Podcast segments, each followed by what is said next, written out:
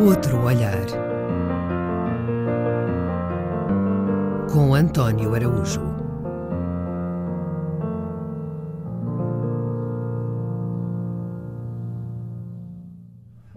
Estar vivo é o contrário de estar morto.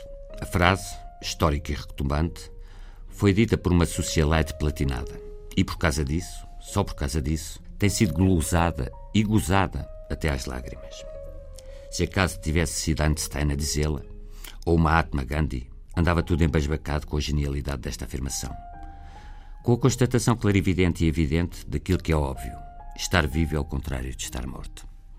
E já agora vice-versa, pois ninguém negará, penso eu, que estar morto é o contrário de estar vivo.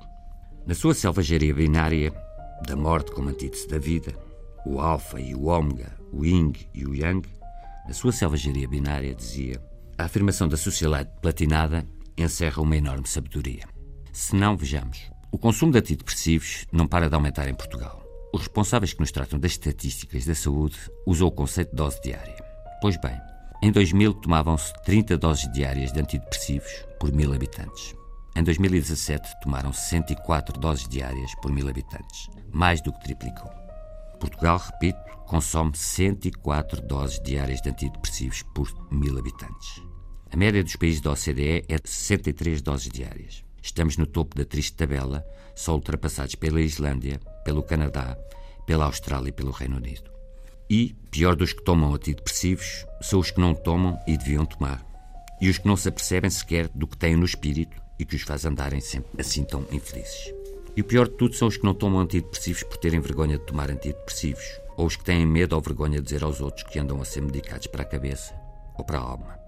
A saúde mental é um problema de saúde igual aos demais, igual a uma tuberculose ou uma gripe, que deve ser tratado e respeitado como um problema de saúde. Ponto final. Vemos, portanto, que há muita gente que tem dificuldade em viver. Muita gente para quem a vida é, como dizia César Pavese, um ofício de viver. Gente que, em vez de tomar antidepressivos, ou para além de tomar antidepressivos, devia era meditar na frase retumbante histórica da nossa socialite: estar vivo é o contrário de estar morto.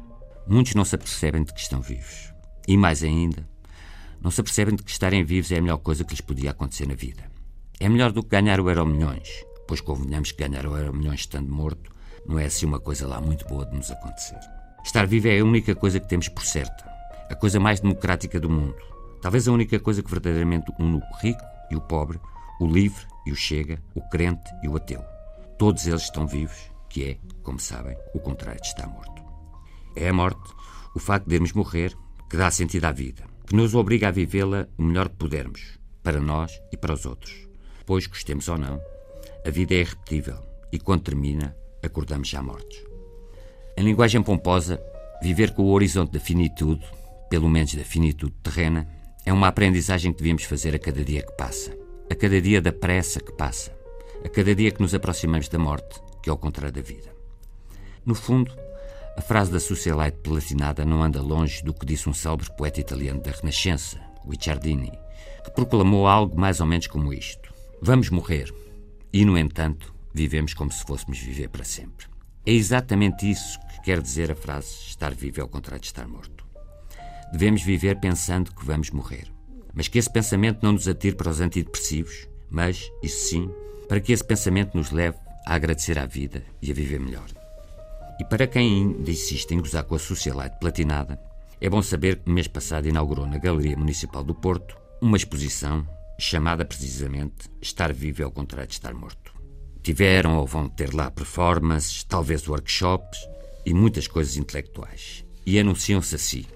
A exposição, com curadoria de Guilherme Blanc e Luísa Saraiva, reúne um conjunto diverso de práticas artísticas que irá propor uma reflexão sobre a relação do ser humano com o meio natural e um questionamento sobre o estado de vulnerabilidade de todos os seres vivos no contexto das dinâmicas contemporâneas.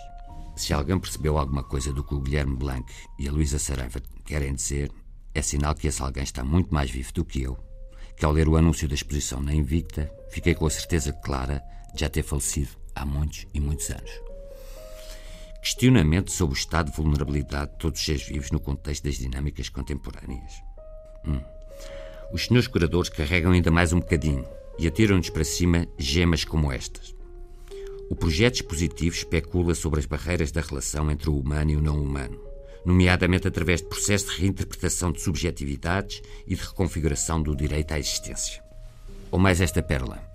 Entre o absurdo e o comum, o verosímil e o inverosímil, a exposição aborda estas problemáticas através de um conjunto de obras performativas, pictóricas e fílmicas de artistas provenientes de diferentes práticas artísticas e de diversas geografias culturais.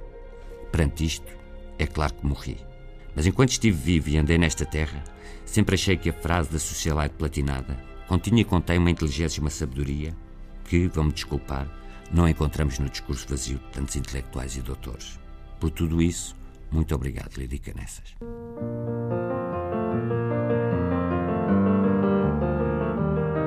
Outro olhar. Com António Araújo.